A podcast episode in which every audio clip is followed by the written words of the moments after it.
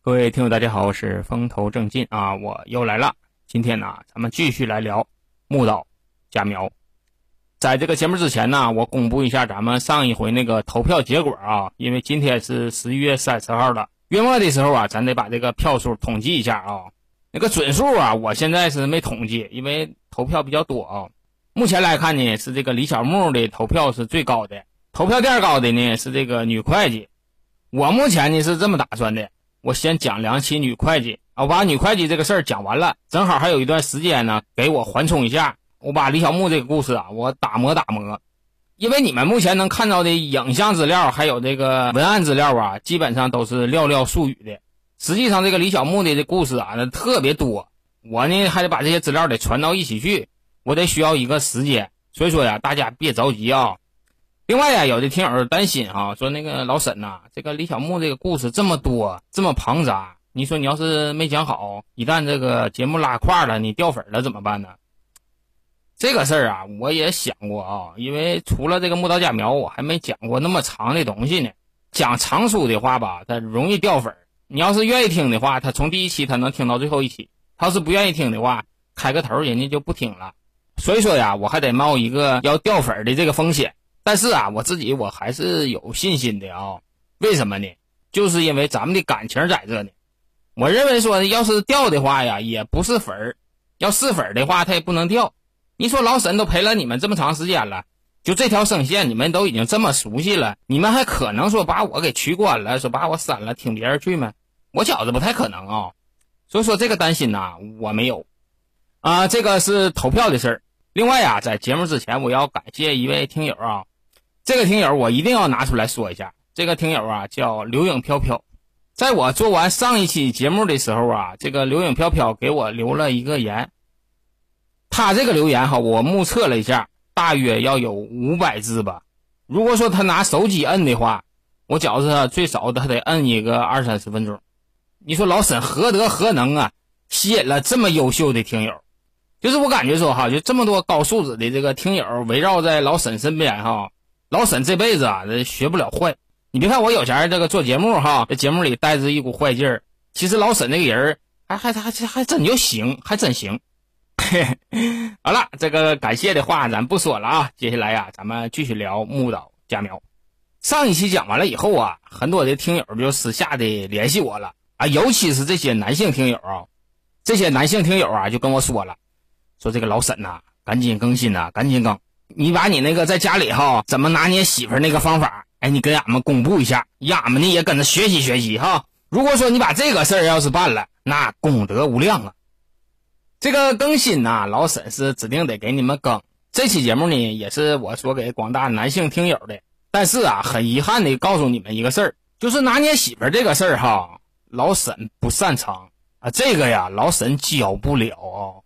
我为什么教不了你们呢？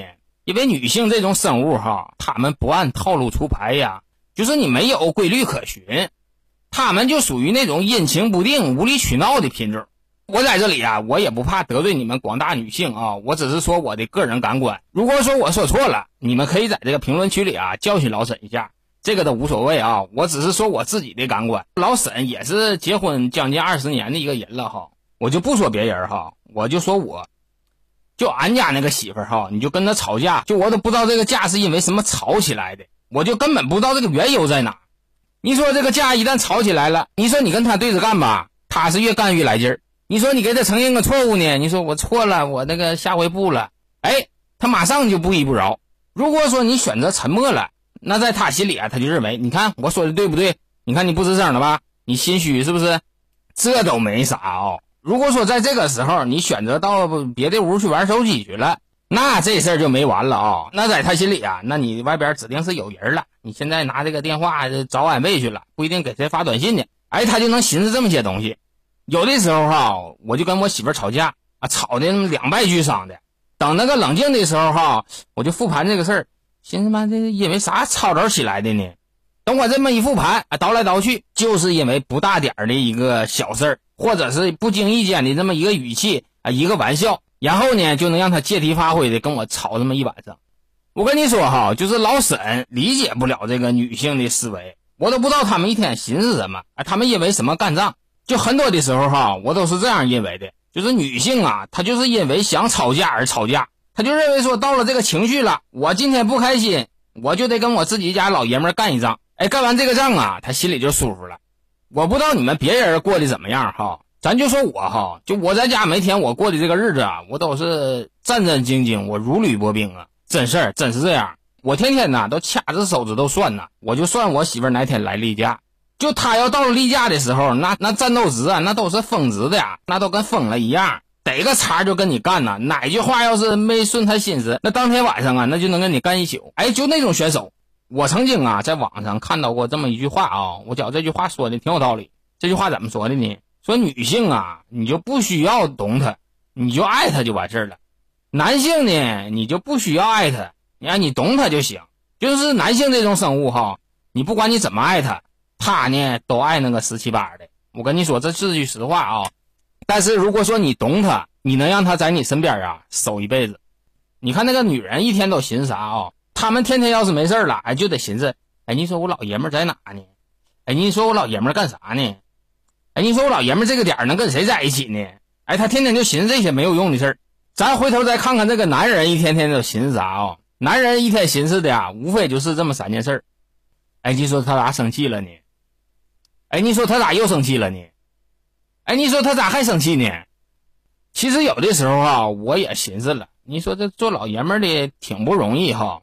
有的时候也心疼这个媳妇儿。你说一来例假肚子疼七天，但是啊，作为媳妇儿的你们也得想一想，你们例假来七天是肚子疼，这七天之内呀，那老爷们儿那脑袋都快炸了，脑袋疼啊。所以说呀，在这里老沈教不了你们怎么拿捏这个女性啊。因为他们呢，这个性格太不稳定，咱们呢拿捏不了。我在这里劝各位男性啊，就想拿捏媳妇儿这个事儿啊，你们就死了这条心吧，你就别寻思了，你就爱她就完事儿了。等他们肚子疼那几天哈，咱们在外边躲着点就完事儿了，尽量啊别惹他们生气，这呀也就算是一种自我保护的机制了。其他的我教不了你们了啊。那么说到这了，有的听友就说了：“哎呀，老沈呐。”你说你不教咱们拿捏这个媳妇儿，今天你教俺们点啥呢？今天呢，老沈教你们点有用的啊！今天呢，老沈教你们如何做好产品，搞定客户。咱们回头看一下哈，如果说木岛佳苗是一个产品的话，那么他把自己呀营销的算是非常非常成功了。他把一个并不出色的产品融资了一个亿呀，他是打好了一手烂牌。重新复盘一下这个木岛佳苗的事件呢，我就有一个事儿没想通，什么事儿呢？就说这个木岛佳苗他为什么要杀人？哎，就这个事儿我没想明白啊。你把这个钱拿到手了以后，你就往死了琢呗，对不？他烦啥样你就弄啥样的，时间长了，到时候让他提出来不跟你处了。我当时是这么寻思的哈。你说这个木刀家苗，你骗完钱了以后，你就不还他，能怎么的？在法律上，他们给你这些钱呢，都属于赠与。他想往回要啊，基本上是法院不支持的。这个钱你不就落下了吗？你何必去杀人呢？所以说这里啊，哪个事儿我都寻思明白了，我就没寻思明白他为什么要杀人。可能啊，也是这个木岛佳苗想明白了，我杀了人以后，这个日本警察他也破不了案啊。我想应该是说有这种考虑，所以说他杀人去了。在这里呢，这个日本警察呀，也间接的做了一个帮凶。这些呀，咱先放一边。接下来呀，咱们一条一条的看，这个木岛佳苗是怎样搞定自己的客户的。我是总结了这么几点啊。第一点，精准的定位客户，整合好自己的资源。咱们回头看一下这个木刀假苗他怎么做的啊？木刀假苗啊，每天在网上跟很多的这个男性啊聊天，在这里呢，他把这个目标客户啊筛选出来。他的目标客户必须要具备以上的几个条件啊。第一点，你得有钱。第二点，你得是大龄；第三点，你得是独居。只有符合这三点了，木刀假苗才能进行下一步的动作。咱们再来分析一下这三个条件啊。第一个，有钱，那木刀家苗就是为骗钱去的，所以说这个钱你必须得有。第二点呢是大龄，他选择了大龄的中老年以后，就能把自己这个年龄的优势啊展现出来，就能拉平长相上的不足。第三点呢，就是独居。你只有独居的中老年男人，才更方便这个木刀家苗啊下手。所以说呀，在最开始的时候，这个木刀家苗就把自己的客户啊精准定位了。定位完客户以后，这木刀假苗啊，又开始整合自身的资源。咱们再复盘一下啊，这个木刀假苗啊，实际上属于一个三无产品：无长相、无身材、无学历，这是它的三无。另外呀，这个木刀假苗它还是一个四有青年，它都有什么呢？它有耐心，有才艺，有修养，有执行力。有了这几张牌以后，你再看看这个木刀假苗它怎么出啊？这木刀假苗啊，它跟漂亮的，我跟你比修养；你跟有修养的呢，我跟你比做饭。你要是也会做饭呢，那我就跟你比才艺。才艺要是你也有，我就跟你比床上功夫。几番比较下来哈。你再一看，哎，这个木刀假苗啊，它并不占下风。我估计哈，就这个木刀假苗啊，可能是偷着咱们那个小学的语文课本了。我们的小学课本啊，我记得有一篇课文叫《田忌赛马》，当时这个木刀假苗啊，用的就是这招。他用他的优势啊，对标别人的劣势。木刀假苗啊，就把自己的优势啊给最大化了。这里啊，老沈举一个自己的例子啊，老沈现在不是做主播吗？我也不说我自己做的多好啊，这点咱不敢说。但是啊，还真比我做我的本职工作呀更加出色。老沈的本职工作是干啥的呢？老沈的本职工作呀，就是做表的啊，画图的。俗话说就是文员。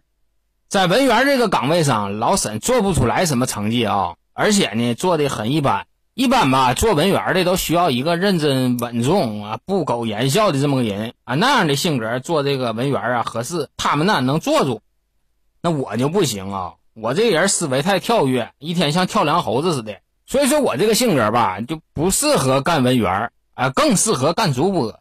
我干了主播以后，你说我这天马行空、不安分守己这个性格，那他就成一个优势了。你看平时跟你们聊个天我这跑个题儿啊，你们听的还挺乐呵。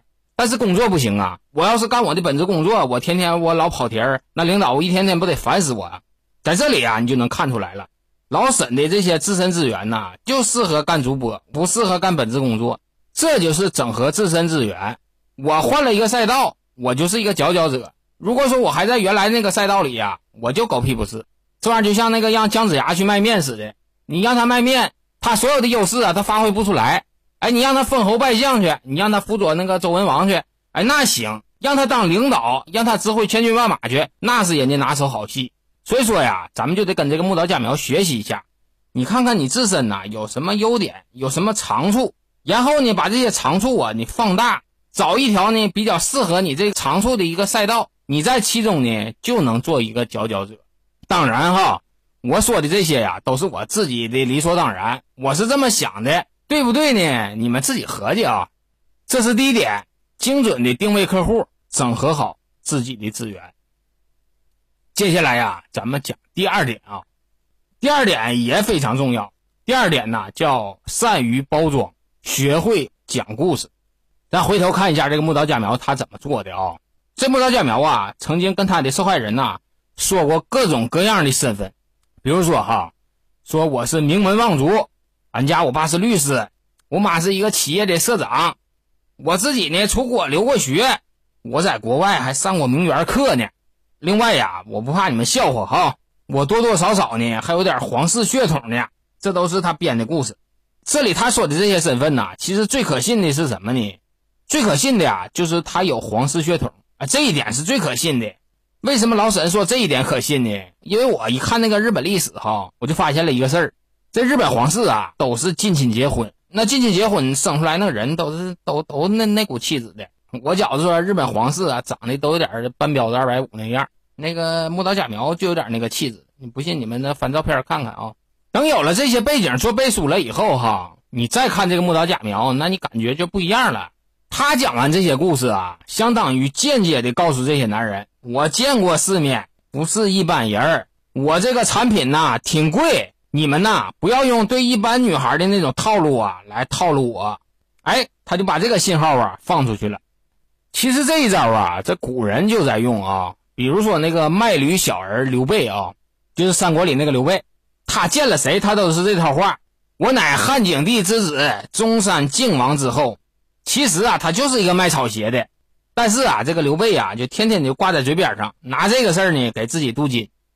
如果说他没有这个身份哈。你就想一想吧，那桃园三结义，那关羽也好，那张飞也好，那家里头站着田躺着地的，谁跟你拜把子去？是不是？之所以跟你拜这个把子，也是由于你这个身份特殊，你是中山靖王之后。如果说没有这个身份，你就是个卖草鞋的。所以说呀，讲好一个故事啊，非常重要。在这里呢，老沈给你们举一个老沈的例子啊，什么例子呢？就比如说吧，就比如说老沈现在卖的这个榛子啊，就是我卖榛子这个事儿，你们都知道嘛，是吧？就比如说卖这个榛子，我呢给这个榛子啊，我就讲个故事。这个故事怎么讲呢？我就这么说啊，我说说来呀话长，这个清朝的发源地啊，就发源于抚顺的新宾县。这努尔哈赤啊，年轻的时候在哪谋生呢？他呀就在抚顺的马金那个地方，哎，就在这么地方贩马。这个马金呢，就在抚顺与铁岭的交界。当时在那个地方啊，有一个非常大的马市啊，铁岭的人也过来，是抚顺的人也过去。在这个集市上哈，他不光说是贩马，那个集市啊，还卖一些乱七八糟的东西。就在这个集市上哈，就最吸引这个努尔哈赤的一样吃的是啥呢？哎，就是这个榛子。咱说实话哈，这个抚顺呐产榛子，但是抚顺这边产的榛子啊，没有铁岭开原的好吃。所以说这个努尔哈赤啊，卖完马了以后，顺手就买半袋子榛子啊拿回家吃。后来的故事咱也知道了，这努尔哈赤啊，靠着十三副一家起兵造反，建立了两百多年的大清江山。等进关了以后，别的毛病没留下，就吃榛子这个传统啊，就传下来了。历代的皇上啊，都愿意嗑这个榛子。他们在这里呢，就发现了一个什么好处呢？就是自从吃完了这个榛子以后，哈，这身体呀特别好，不愿意得病。另外呢，就是吃这个榛子啊，得中风的几率小。中风啊，就是偏瘫，就是我这个病啊。现在医学是人家有研究了，说这个坚果里哈含有这个抑制脑血栓形成的这种物质，但是以前不知道啊，只知道这个东西是个好东西啊，吃完了对身体有好处。后来这个榛子啊，它就不光说是平时吃了啊，包括一些祭典的时候也要放一些榛子，因为这个榛子啊，这寓意太好了，真挚真挚啊，真诚所致。这里边吧还有个吉利话，所以说呀，就是祭祀的时候也供这个榛子。后来到了清末的时候，谁最愿意吃这个榛子呢？就是这个慈禧太后啊！慈禧太后哈，那天底下那好吃的都让人家吃个遍但是这些好吃的里哈，就愿意吃这个榛子。哎，他身边不是有一个太监叫安德海的哈？就这小安子哈，一天他就干两件事上午给这个慈禧梳头，下午别的事儿啥也不干了啊，就炸这个榛子。把这个榛子这瓤炸出来以后，放在小碗里，供着这个老佛爷吃。这个慈禧哈，你看他那么大岁数，他错事儿办，但是他脑袋不糊涂，不因为别的啊，就是因为吃了这个榛子。后来这个慈禧一问，说这个榛子哪的最好啊？底下这个内务府的人就说了，要吃榛子啊，还得是铁岭开元这个地方的。后来那个慈禧就说了，那行了，就开元地区这个榛子啊，不许老百姓吃了啊。以后老百姓啊就不许上山采去了，只有皇室啊有权利采这个榛子，哎，就这么的，哎，这个开元榛子啊就成为皇室专享的一种食品了。时间一转呢，就到了现在了。现在呀，铁岭这个地方依然是产这个榛子。老沈现在呢卖的就是这个铁岭的榛子。你现在搁老沈这买的这个榛子啊，很可能啊都跟慈禧吃的是一棵树上的榛子。当然哈，就刚才我讲的所有的榛子的故事。都是我瞎编的，不存在啊，都是我瞎编的。但如果说这个事儿你要是听进去了，你要是当真了，老沈卖这个榛子，我就说一百块钱一斤，我加个好点的包装，哎，你饺子也可以接受。这里呀，也就是说这个故事给这个产品呐增加这个附加值了啊，你为这个故事啊买单了。这是第二点，善于包装产品，讲好故事。接下来呀是第三点。第三点呢，叫对客户的及时跟进。咱们看一下这个木刀假苗怎么做的啊？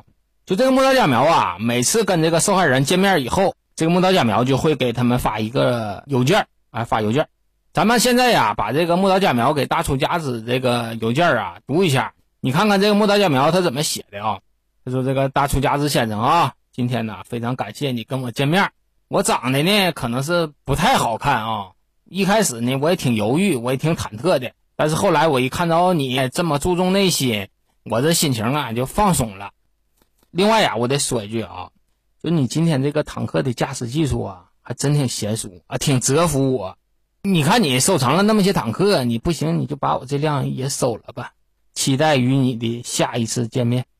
哎，这是木岛佳苗给那个大出家子的回信啊。就这封回信呐，充满了对男人的溢美之词，另外呀，夹杂着大量的性暗示。木岛佳苗在第一时间对客户啊进行了跟进和回访。中国老话说哈，打铁你得趁热呀。这个回访和跟进呐，其实特别有用啊，它是属于售后这个环节的。这里啊，我给大家说这么一个我的小经验啊，就是我以前不是卖电视机的嘛，那前卖的是创维的液晶彩电。这个卖完电视以后啊，这顾客会给你留一个地址和电话。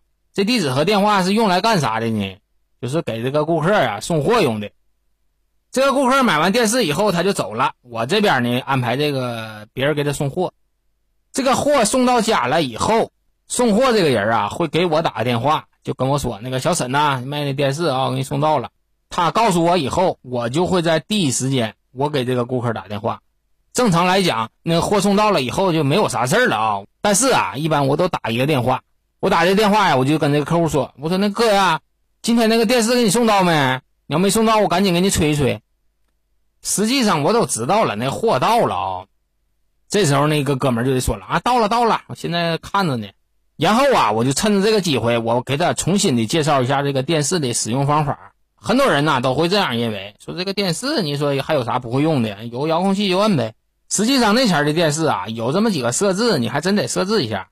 我记得我卖那个电视的时候，它有一个自动调节明暗度的这个开关，就在菜单里。你把那个开关打开以后，哈，就是这个光线亮的时候吧，它也跟着亮；光线暗的时候，它也跟着暗。它会跟着光线自动调节这个屏幕的亮度，那前叫屏变功能啊。这个屏变功能啊，其实特别有用，它不伤眼睛。我就在打回访电话的时候啊，我往往就把这个功能啊，我就告诉客户。告诉完这个客户以后，我再说这么一句话啊，我说啥呢？我说这哥哈，以后你要用家电，你就上那个商场来找我来。我那个摊位你不是知道吗？哦，你不管买啥，你以后买洗衣机，你买电冰箱，你是买电磁炉，是买啥热水器的哈？你过来，你问问我。如果说要是可能的话，我帮你讲讲价去。我就跟他说这么一句话，等他下回再到这个商场里来的时候，我看到他呀，我就得跟他打招呼。哎，你卖货，你记性得好啊，你得能记住人。我只要看到认识的了哈，我就主动上去跟他打招呼去。我说你怎么过来了呢？你干啥来了？说我那个选个洗衣机，或者说我过来帮朋友选个电视。我说行，那就看呗，看哪个看好了过来告诉我啊。你要是累了，你就搁我这坐一会儿。我那前我那前面有凳子，我说你愿意歇着就歇着。然后啊，他就领他哥们去选电视去了，选一会儿回来了。我说看中哪个了？这个没看中你家，看中一个 TCL 的王牌的。然后我就问他多少钱呢？说八千五。我说八千五，八千五黑框的，挂在第二排底下那个电视是不是？就是你卖货哈，你所有的竞品，你脑袋里必须得有数，哪块电视挂哪了，多少钱？你都得了如指掌，最后它的底价是多少钱，它的卖价是多少钱，你心里都得有数，因为你在这里不是得挣钱的吗？他回来以后呢，他会征求你意见，就说小伙，你看那个电视行不行？你记住啊，这里有一个非常重要的技巧，什么呢？不要诋毁竞品，不要因为说你是卖创维的，那只有创维好，什么 TCL 什么海信都不行，就你这玩意儿好。记住啊，别那么说话，你要是那么说话的话，你这个话说的就太没水平了。这个话你得怎么说呢？你就说对你很有眼光，你看那个东西真挺好，我都相中了。一定要顺着顾客聊天，你只要顺着他聊天了，你这边再说啥呀，他就能听进去。然后你记住啊，你这个话呀，一定要有一个后半段。后半段是啥呢？你说那个电视啊，我喜欢倒是挺喜欢，但是你说你让我买，我不能买。这时候啊，在他脑袋里就会出现一个问号。你记住啊。只要对方一思考了，你的机会就来了，他就会问你了。那你说为啥你喜欢你不买呀？我说不为啥呀，他不值那个钱呢，它贵呀。哎，我把这个核心问题提出来了，这个东西啊贵。这时候他就说了，那贵哪了？贵哪了？同样的用料，同样的功能，同样的清晰度，在咱家卖七千五，在他家卖八千五，那你说他不就贵一千块钱吗？这时候他可能会说了。我看那个样好看呢，那样比你家这个好看多了。这时候啊，我再反问他一个问题，我说这个你现在回想一下，你你家现在这个电视外框是什么样的？你能回想出来不？我跟你说哈，就百分之八九十的人呐，就现在让你们回想一下，你家里电视外框是什么样的，你们可能都不知道。所以说我说完这句话以后啊，他一合计，他妈也是哈，你说那个电视在咱家挂那么长时间了，那外框是啥样的我都记不住，我要那个外框干啥呀？我说对呀。你花这一千块钱，你就买了一个外框啊，看着舒服，你就买了这么一股劲儿。你花一千块钱，我觉着不太合适。你有这一千块钱，你再买个洗衣机多好。哎，就这么的，我就把这个顾客啊，就掰到我这来。当然哈，就是你掰顾客这个所有的这些过程，他的一个发端是什么？发端是我做了一次售后，我给他扔下了一句话：你不管你买啥，你朋友买啥，你自己买啥，你找我。哎，这呀，其实就是一个及时的跟进和回访。它非常有用啊！如果说正在做销售的朋友啊，你们可以用一下这招，在你成交之后，你及时的回访和跟进，哪怕说过年过节，你给人发一个拜年的短信，过年好，我是卖创维的小沈，哎，把这条信息啊就发给他，他一看，哎，电视就搁他手买的，他只要有这个印象，他下回再想买家电呢，他指定会找你啊！当然哈，这个事儿我有点说的有点多了啊。咱们接下来呀，再看一条木刀假苗的秘籍啊，叫适当的降低预期，防止售后出现。这一点其实，在销售上啊是非常重要的啊。咱先看一下这个木刀假苗是怎么操作的这个事儿。这个木刀假苗在网上跟人聊天的时候啊，那网友都会管他要照片。你说咱俩聊老半天了，你是不是能发个照片让我看看呢？其实这个木刀假苗啊，他手里还真有照片，但是这些照片呢，都是经过美化过的了啊。都挺性感的那种照片，露大胸脯子啥的。他把这些照片呢，就发给这个受害者。受害者一看这照片，哎，挺漂亮哈。然后啊，就想跟这个木刀假苗啊见面。但是在见面之前呢，这个木刀假苗他会跟这个受害者呀说这么几句话。他就说：“那个，我现在给你发照片是发照片了，但是啊，有个事儿我必须得跟你们说清楚，就是说我这个人呐，长得没有照片那么好看。”我希望你们呢更重视一下我的内心，我的修养。他会把这个预防针啊提前跟受害者说完，说完了以后，这俩人就见了面了。等见面以后再看这个木岛佳苗这个长相，那确实有点另类哈。但是人家事先说好了，我长得不好看，请你重视一下我的内心。那那长相咱先放一边吧，咱看看这个内心。等两个人接触上了以后，你这个木刀假苗再把自己身世一说，再把自己优雅的那个举止再一拿出来。你让别人一看，他妈这女的也行哈，别说磕碜是磕碜，但是啊，也也可以啊，软件不错。你之所以这些受害人他见面之后啊，他们不会失望，就是因为事先呢，这个木岛假苗人家就打过这个预防针了。我事先呢降低你们的预期。这里呀，我举这么一个例子啊，还是我卖货的例子。我那个曾经在那个摩托罗拉那边卖过几年电话啊，当时卖的最好的一款电话叫 V 三。我觉着说岁数大一点的哈，呃，像我这个年纪的，基本上都用过那个电话，不是说都用过吧，最起码你身边的人呢，都都用过这个电话。V 三折叠的特别薄啊，那个电话呀，拿都挺好啊，就一点不好，哪点不好呢？就是说这个待机不行，那前那电话功能少啊，五天一个礼拜一充电就行。这个 V 三呢，就是两天就得一充，就充电这个事儿哈，绝对是这个产品的一个短板。但没办法呀，那个机器太薄了啊，只有十三毫米。当时咱们做销售培训的时候啊，那个培训师跟俺们说了，说这个摩托罗拉呀 V 三呐，在实验室的情况下能达到三天的待机。当时那个实验室条件哈，那就相当苛刻了，你得是信号得满足一个什么条件，你得是温度满足一个什么条件，然后就是使用频率你得满足一个什么条件。以上所有条件都满足的情况下，你才能用三天时间。这个培训师啊，就告诉俺们这么说。但是我从来就不那么说啊，我就跟顾客说：“我说你这个电话呀，打电话多了用一天半，你要正常打就用两天，我就降低他这个预期。所以说我卖那个 V 三哈，我的售后是最少的。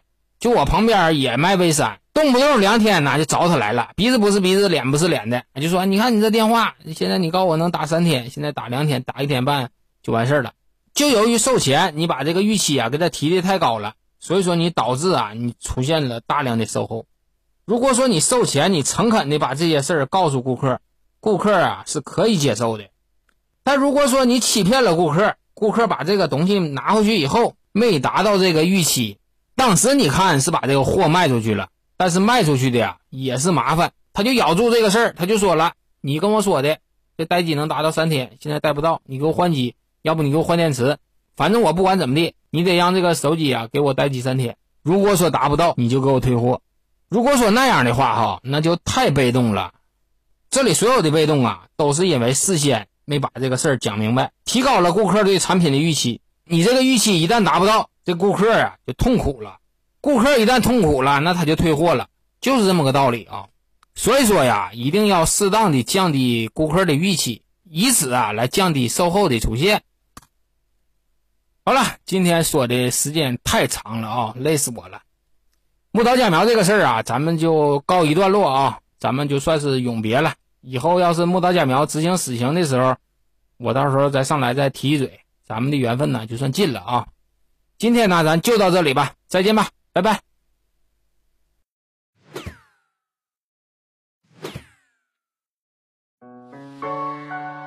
啊，别打，怎么丁爸打电话呢？这是没有信号，告诉你了，听不着你说啥，撂了啊，摇头呢。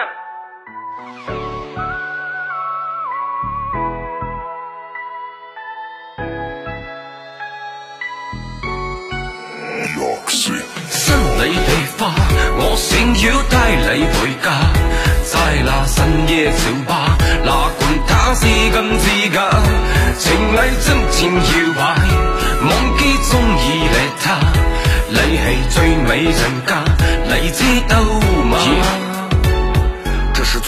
时代，这是最爱的时代。前面哪里来的大井盖？把拿酒往里迈。如此动感的节拍，非得搁门口耍帅。我蹦迪的动线上面怎么能有障碍？大背头，BB 机，舞池里的零零七，东北初代霹雳地，DJ 瞅我也着急。不管多热都不能脱下我的皮大衣，全场动作必须跟我整齐划一。来，左边跟我一起画个龙，在你右边画一道彩虹，走起来。左边跟我一起画彩虹，在你右边再画个龙。在你胸口上比划一个郭富城，左边右边摇摇头，两个食指就像两个窜天猴，指向闪耀的灯球。新你地花，我想要带你回家，在那深夜酒吧，哪管他是金是假，情摇摆，忘记中意你他，你系最美人家，你知道吗？玩归玩，闹归闹，别拿蹦迪开玩笑。左手一瓶大绿棒，右手霹雳手套。进去野人的身高，都给我往后稍一稍。没事不要联系我，大哥大这没信号。小皮裙大波浪，一扭一晃真像样。他的身上太香，忍不住想往上靠。感觉自己好像梁朝伟在演无间道。万万没想到，他让我找个镜子照一照。歌照放，舞照跳，假装啥也不知道。没有事，没有事，我对着天空笑一笑，使劲扒拉扒拉前面社会摇的小黄毛。气质再次完全被我卡死。哎呀我去，来全。全场一起跟我低下头，左手右手往前游，捂住脑门晃动你的胯胯轴，好像有事在发愁。啥呢你啊？新你地花，我想要带你回家，在那深夜酒吧，哪管他是金是假，情侣真情摇摆，忘记中意你他，你系最美人家，你知道吗？Ladies and gentlemen, all the party people，给你最劲爆的舞曲，给你最摇摆的节奏，来自 more more happy tonight。今夜让我们一起放纵，全场帅哥美女，让我看见你们的双手。这是 DJ 天野，MC 小龙，欢迎莅临。来左边跟我一起画个龙，在你右边画一道彩虹。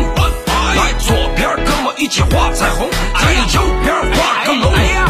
在你胸口上比划一个郭富城，左边右边摇摇头，长得好。两个食指就像两个窜天猴，指向闪耀的灯球。没毛病。来，全场一起跟我低下头，左手右手往前游，往前游。捂住脑门，晃动你的胯胯轴，好像有事在发愁。时时刻刻必须要提醒你自己，